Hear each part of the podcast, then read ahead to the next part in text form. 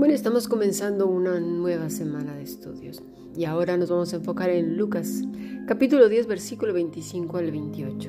Y leemos así. Y he aquí, un intérprete de la ley se levantó y dijo para probarle, Maestro, ¿haciendo qué cosa heredaré la vida eterna? Y él le dijo, ¿qué está escrito en la ley? ¿Cómo lees? Aquel respondiendo dijo, Amarás al Señor tu Dios con todo tu corazón, con toda tu alma y con todas tus fuerzas y con toda tu mente, y a tu prójimo como a ti mismo. Y le dijo, bien has respondido, haz esto y vivirás. Hasta aquí, palabra de Dios. Muy bien, vamos a ir desgranando todo esto, porque las palabras que el Señor dice en la Escritura, ninguna es en vano o se desperdicia. No, no, no, ni lo uno ni lo otro, por supuesto todo es provechoso para el alma, todo es provechoso para el progreso del Evangelio. ¿En donde En el mundo, en tu propio corazón. Ahí es donde tiene que progresar el Evangelio. Cada día ser una nueva persona, mucho mejor que ayer, más justa, más piadosa, más íntegra, funcionando para lo que hemos sido creados. ¿Para qué? Para funcionar a imagen y semejanza de nuestro Creador. Bien, te voy a hacer una pregunta. ¿Has escuchado la frase meter hebra para sacar cordón? Bueno, es una práctica de muchas personas quienes intentan sacar más de lo permitido en otras personas, es decir, sacarlo del corazón de otros, de su pensamiento, pero no con buenos fines. La mayoría, los fines son perversos hacen preguntas ahí como quien no quiere la cosa para ver si la otra persona saca lo que realmente el otro quiere saber. Son esas clásicas preguntas trampa, para ver si abres de más la boca, para ver si se te escapa algo, en qué te equivocas, a ver qué dice. Bueno, esto lleva mucha malicia adentro. El ser humano es egocéntrico de una manera tan fea que cree que todo lo que gira a su alrededor debe o tiene que servir a sus fines y propósitos.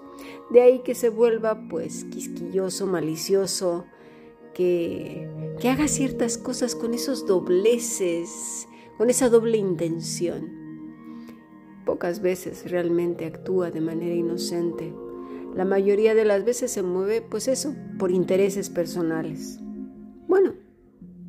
El estudio de las escrituras nos ayuda a encontrarnos a nosotros mismos y saber quiénes somos, de qué pie cojeamos, cuáles son nuestros fines, nuestros intereses, lo que nos motiva a vivir y a seguir adelante. ¿Para qué estamos aquí y por qué? Bueno, y obviamente el lugar que ocupamos en este mundo. Pero penosamente y muy triste, muy tristemente en Occidente, nos enseñan que tú y yo lo ocupamos todo y que todo eso tiene que ser a favor nuestro y obviamente sin contar con los demás. Porque la historia que se narra, la narrativa es, tú eres lo más importante y aunque no se diga esta palabra exactamente, no me dejarás mentir, pero que todo lo que le pidas al Señor. El Señor conoce tu historia, conoce tu dolor, Él no quiere verte sufrir, Él no quiere verte llorar, Él, tú pídele con mucha fe. Pero, ¿oraste? ¿De verdad se lo pediste? Pídeselo al Señor, habla con Él, coméntaselo. Yo no estoy diciendo con eso que no hay que hablar con el Señor, pero el problema está en que todo se centra en tu historia personal no, no, no está en esta pintura maravillosa que compone todos los seres de la creación, a ti y a otros más. Si tú te fijas en el libro de Génesis, el último, el último en aparecer en escena es el hombre. Pero lamentablemente en este en esta manera de enseñar la escritura, el primero que aparece eres tú luego y el siguiente tú, luego y al tercero eres tú y al cuarto y al quinto y al séptimo y al octavo y al noveno sigue siendo tú. Ese es el problema de este Evangelio extraño, diferente que no es la escritura. porque el que tiene que ser glorificado sin duda alguna es el Señor, porque todos formamos parte de un plan y de un propósito, porque todos somos parte precisamente de, ese pensamiento del Señor. No, solamente pensó en crear las lumbreras, ni la luz, ni, ni, separar las aguas, ni, ni, los animales y los vegetales y todo. No, es, es todo, es todo. Pero claro, aquí lo importante se enseña que somos tú y yo. En la fotografía solo sale nuestra cara y claro, Dios a nuestro servicio, listo para hacer cualquier cosa que se nos cruce por la cabeza, cualquier aprieto por lo que estemos pasando. Él tiene que acudir veloz a resolverlo y cualquier mala decisión tomada y sus consecuencias debe acomodarla y ajustarla para que no nos duela pese o cargue nuestra conciencia de tal manera que podamos culpar a otros, al diablo o a él mismo. ¿Cómo? Sí, diciendo, así lo quiso Dios. Seres que no se nos enseña a ser responsables de nuestros actos, responsables de lo que sentimos, de nuestras, intenciones del corazón, de lo que vemos, escuchamos, ¿verdad? De las decisiones que día a día tomamos. No, no, no. Así Dios lo quiso. Es la cruz que tengo que llevar.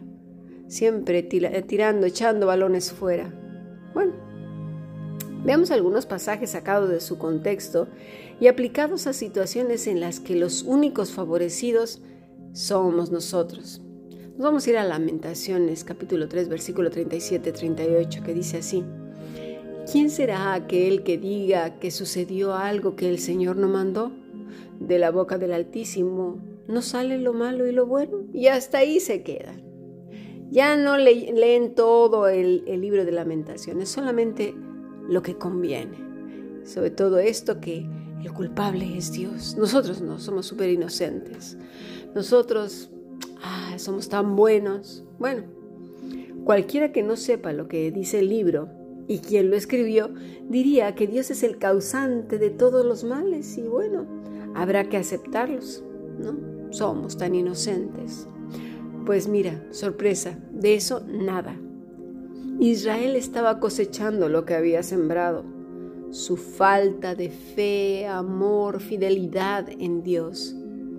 Lamentaciones capítulo 1, versículo 2 dice así, Amargamente llora en la noche, su mejilla mojada por las lágrimas. No hay quien la consuele de todos sus amigos. Todos sus aliados la han traicionado, se han convertido en sus enemigos. Ay, cuánto confiamos nosotros a veces en la gente, ¿verdad? Así estaba, así estaba Jerusalén. Dice el versículo 8, Jerusalén ha pecado mucho, por eso se ha convertido en escarnio. Todos los que la admiraban la desprecian porque la han visto avergonzada y ella solo puede suspirar y retroceder. Versículo 9. Su impureza se pega a sus faldas. No pensó en su futuro. Se ha hundido espantosamente, sin nadie que la consuele. Mira, oh Señor, mi miseria, cómo se burla el enemigo. Bien, hasta aquí palabra de Dios. Su impureza se pega a sus faldas. ¿Qué quiere decir esto? Su corrupción está hasta en su dobladillo. Esta es una expresión de deshonra. Su sangre menstrual es visible en los dobladillos de sus vestiduras, es decir, sus pecados son conspicuos. Los cometió flagrantemente. Dice el mismo verso 9, no pensó en su futuro. Cuando iba a pecar, no estaban conscientes de cuál era su fin. Por tanto, ella cayó asombrosamente. Su descenso fue asombroso, causando mucho desconcierto porque todos estaban asombrados de que esto le sucediera a ella, cosas que no le sucedía a ninguna otra ciudad. Mira, cuando sacamos algo de contexto para utilizarlo a nuestro favor, para querer manipular a Dios, para querer dar a entender a los demás que somos súper inocentes y que bueno, que somos lo máximo, eh, no vamos a ganar nada. Es el camino precisamente de una serie de tropiezos tremendos en donde siempre terminaremos en una frustración enorme. Y sabes, al final nos vamos a creer que somos inocentes porque no vamos a querer ver nuestros errores. En este caso, en el libro de lamentaciones, hay un lamento, un lamento de arrepentimiento total. Oh, qué dolor tan grande, cuánto he pecado me he olvidado del Señor. Ahí es ese, momento de contradicción. ¿Fui yo? ¿Qué hice? ¿En qué me equivoqué? Y ese, esa manera de razonar y de entrar en la conclusión de que nos hemos equivocado, que hemos pecado contra Dios. Eh, pero qué fácil nos hace echarle la culpa a Él, cuando realmente Jerusalén estaba cosechando lo que había sembrado. Se había confiado demasiado en sus propios talentos, en su propia fuerza, cuando su fuerza venía realmente del Señor. La confianza en nuestros logros, nuestras lecturas, títulos, años de supuesta experiencia, amistades, influencias, y ahora, lamentablemente, en esas mega iglesias, ¿no? Que miden la espiritualidad por número. Ya hemos hablado la semana pasada que mucha gente tiene un erróneo conocimiento, sobre todo de la historia. No saben desde cuántos estos movimientos eh, carismáticos de, que ahora mismo se llaman del Espíritu Santo, tienen una fecha de inicio y que es precisamente hace muy poquito cuando el mundo empezó en su declive más profundo hasta el día de hoy pero que no hay registro alguno en las escrituras, ni ningún judío que haya hecho tal o cual cosa, a menos de que estuviera poseído por un demonio. Pero claro, como hay tanta ignorancia, como no se les puede decir a estas personas qué lees en la escritura, porque lo que leen son libros, no la escritura, pues claro, se creen lo que sus mentores les dicen, no lo que la escritura eh, nos, nos enseña. Dice en Lucas capítulo 10 versículo 25, y aquí un intérprete de la ley se levantó y dijo para probarle, Maestro, haciendo qué cosas heredaré la vida eterna? Bueno, en el grupo internacional hemos estado estudiando qué clase de persona era esta, cuál era su función y lo dedicado que tenía que ser para realizar su trabajo, todo lo que implicaba su ejecución requería dedicación, perfección, atención, amor, una exquisitez en su trabajo, el intérprete de la ley. Toda su labor y conocimiento le condujo a sentirse superior, muy superior más que los demás. El nombre usual para un escriba es gramateus, hombre letrado. Para doctor de la ley, nomodidascalos, los escribas eran originalmente simples hombres de, hombres de letras, ya lo hemos visto en el grupo internacional, estudiosos de las escrituras, y el nombre que se les dio primero no contenía en sí mismo ninguna referencia a la ley. Sin embargo, con el paso del tiempo se dedicaron principalmente, aunque no con exclusividad, al estudio de la ley. Vinieron a ser juristas más que teólogos y recibieron nombres que ya llamaban la atención a este hecho. Indudablemente unos se dedicarían más a una especialidad que a otra, pero un experto en la ley o intérprete podía también ser un doctor. En el caso de Gamaliel, muestra que un doctor podía asimismo ser un miembro del Sanedrín, según Hechos 5:34. No había los títulos que hoy hay dados por el gobierno del Estado, que a la gente eso les importa mucho, incluso cuando nos preguntan eh, a veces eh, por ejemplo, en la Fundación Bíblica o nosotros mismos cuando vamos a buscar una universidad, los avala el Estado como si el Estado supiera quién es Dios y estuviera apegado a Dios. Ojalá, pero lamentablemente no es así. El Señor nunca nos dijo que nos fuéramos por los títulos que el Estado da. En cuanto a lo que dice la escritura. Ojo, en cuanto a lo que dice la escritura, sino que por los frutos seremos conocidos. ¿Eh? Observemos siempre bien eso, tengamos bien esta base de fundamento. tiene que saberse en nosotros, verse en nosotros. No lo que decimos, sino lo que somos. Somos en Cristo. No hacemos en Cristo, somos en Cristo. El, hacer es el fruto del ser. Mientras no tengamos claro esto, nos van a engañar y vamos a engañar. Es ser. Bueno, como vimos desde la elaboración del pergamino, la tinta, la pluma, el cuidado con la escritura, todo requería precisión y exquisitez. El corazón entonces de este hombre se hincha precisamente con estas cosas.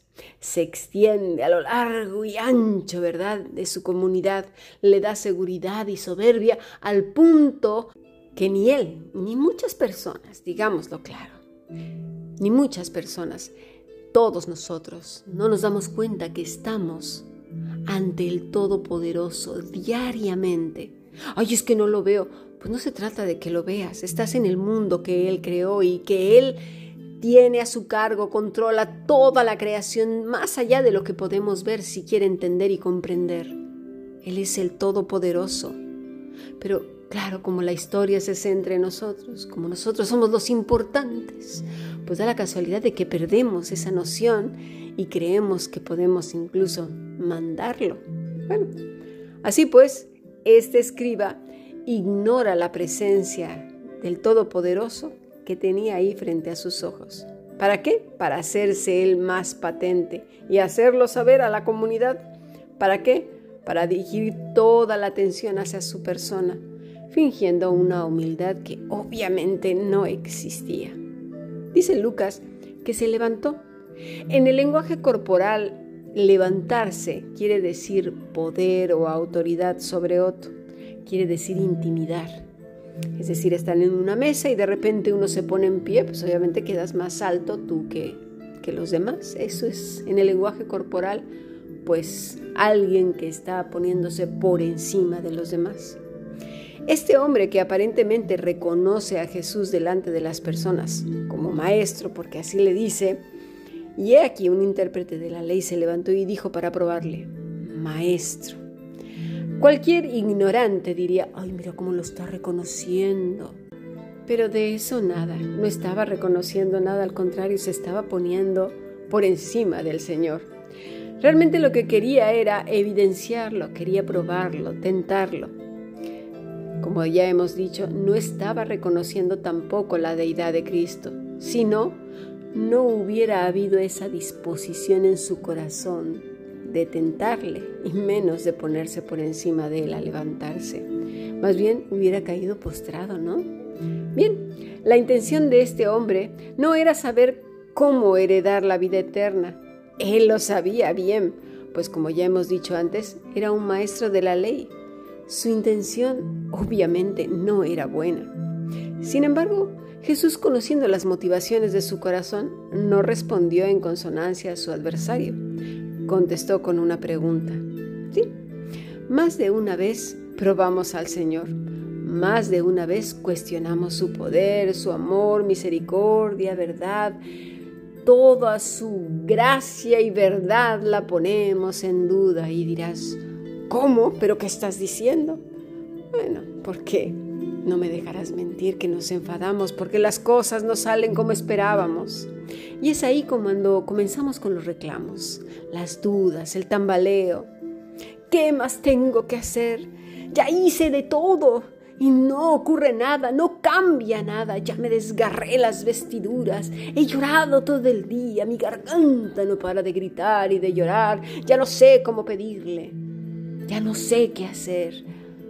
A veces Todas estas cosas que oigo desesperadas me suenan a los sacerdotes de Jezabel que se rasgaban y se sacaban sangre para ver si ese Dios ídolo que en el que creían mandaba el fuego que tanto esperaban.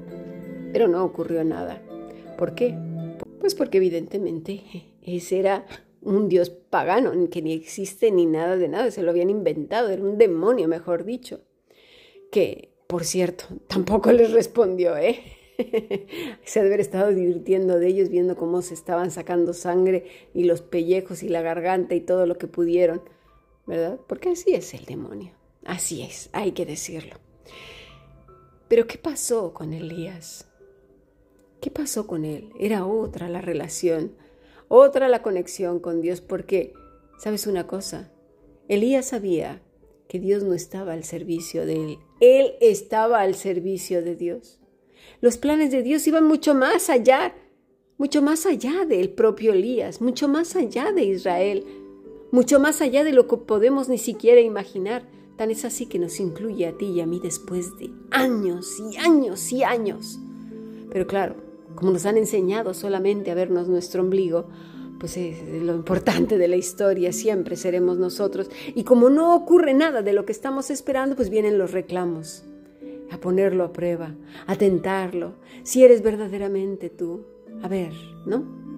¿Qué tengo que hacer, Señor, para que me contestes? ¿Qué más tengo que hacer para que me concedas lo que te estoy pidiendo? ¿Qué más? Ya no sé qué hacer, no puedo más, se me han acabado las fuerzas. Seguramente eso han de haber dicho los sacerdotes de Baal. Hmm. Bueno, la respuesta sigue siendo la misma. Dijo Jesús, ¿qué está escrito en la ley y cómo lees?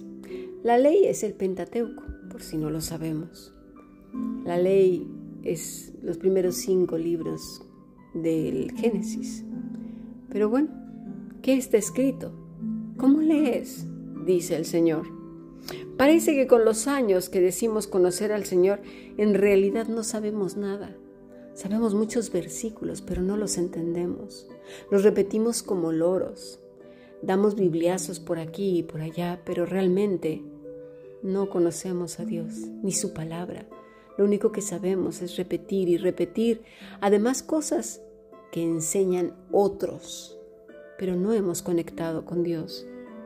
No sabemos nada porque, por un lado, hemos sido enseñados a que todo se trata de nosotros, sino de Dios. No nos han enseñado que se trata de Dios. Se trata de una historia de la redención de una humanidad perdida y no de una persona. Se trata de nuestro Redentor, de nuestro Señor y Salvador, reinando por siempre y para siempre y por los siglos. Amén. Todos formamos parte de una historia, pero eso nos enseña. Se enseña que todo gira alrededor tuyo y que Dios está para cumplir todas aquellas cosas siempre y cuando hagas el rito. Hagas y hagas y hagas, pero no se te enseña a ser ser. ¿Y qué es eso de ser? Bueno, fuiste hecho a imagen y semejanza del Señor. Y eso es lo que tienes que ser, reflejar cada día esa hechura a imagen y semejanza y entregar cuentas diariamente de lo que pensaste, hiciste, tus intenciones del corazón, lo que hablaste, la integridad con la que has vivido. Eh, se dice que un tejedor, tejedor judío, mientras tejía, iba entrelazando sus pensamientos con los de Dios y con los hechos que iba haciendo. De esa manera, cada entrelazada conectaba con Dios. Es como, como la escalera del ADN. Una cosa así es la conciencia de vivir en un mundo que no es tuyo, sino es de Dios. Y que todas las cosas que están aquí son de Él y para Él. Con lo cual, ya no gira la historia en torno a ti, sino Él Tú eres una persona y yo también que necesitamos funcionar para lo que hemos sido creados. ¿Qué lees en la escritura? dice el Señor. ¿Qué lees? Bueno, volvamos otra vez a la escritura, Génesis 1, 26. Entonces dijo Dios, hagamos al hombre a nuestra imagen conforme a nuestra semejanza y señoré en los peces del mar, y en las aves de los cielos, y en las bestias, y en toda la tierra, y en todo animal que se arrastra sobre la tierra, y creó Dios al hombre a su imagen, a imagen de Dios lo creó, varón y hembra los creó.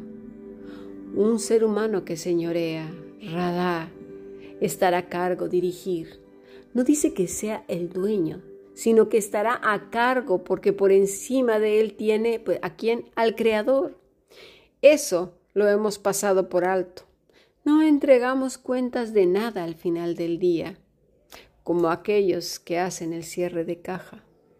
A veces se imagina esas personas que, eh, hablando de cajas registradoras, que, que a veces dan un precio y, en realidad es otro. Ahora con los códigos de barra es muy difícil, pero esos que sacaban dinerito y haciendo trampas y hacían el cierre de caja y ajustaban las cosas para que no se dieran cuenta que había sacado dinero para robárselo. Pero aún en esas cosas saben esos pilluelos, esos ladrones, que por encima hay un jefe al cual tienen que entregarle cuentas. Con Dios no es así. Dios nos ve, nos conoce, sabe quiénes somos todos, todos, no se escapa ni uno. Pero nos creemos muy listos, ¿verdad? Así le pasó a este hombre. Tenía mucho conocimiento, mucha exquisitez, mucha perfección en lo que hacía, muchos años de experiencia, yo lo sé, al punto que no supo distinguir al Todopoderoso.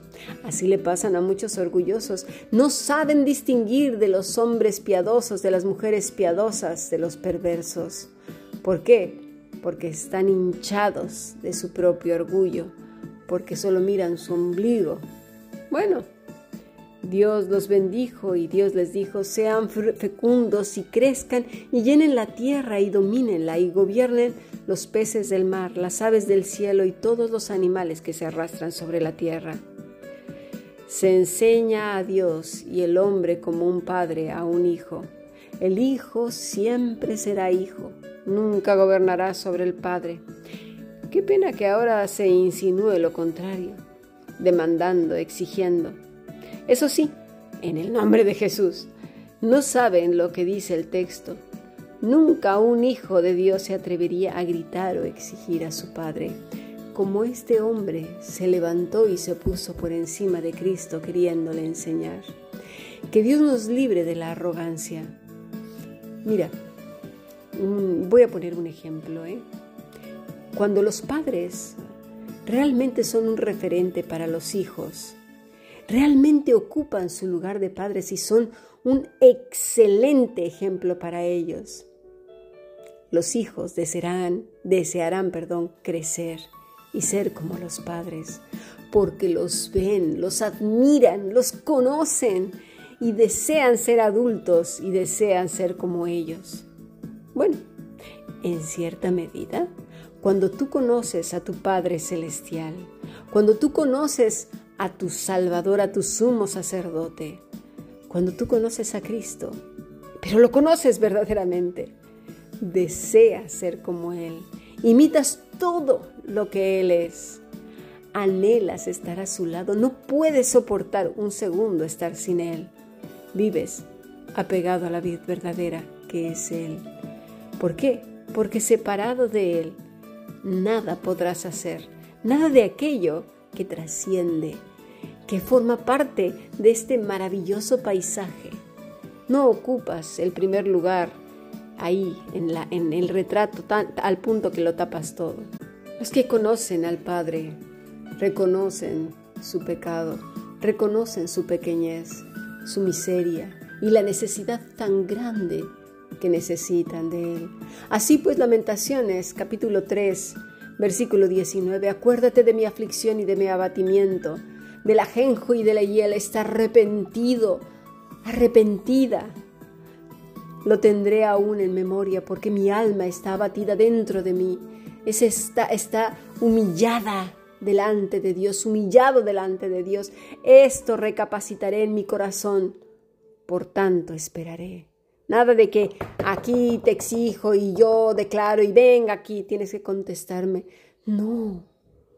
Cuando reconocemos que somos hijos, criaturas, hemos sido comprados, la actitud es otra. Mira cómo, cómo, cómo el abatido por su pecado reacciona delante del Creador. Por la misericordia de Jehová no hemos sido consumidos porque nunca decayeron sus misericordias. ¿Por qué? Porque sabe quiénes somos, pero también sabe ver Dios quien está abatido, arrepentido y le busca de todo corazón sabiendo que no merece nada Nuevas son cada mañana. Grande es tu fidelidad, mi porción eres tú, dijo mi alma. por tanto en Él esperaré. ¿Quién es tu porción? Tu porción, tu todo. Tu necesidad es Él, tu agua y tu pan, tu cobijo, tu refugio, tu amparo, tu descanso y tu alegría.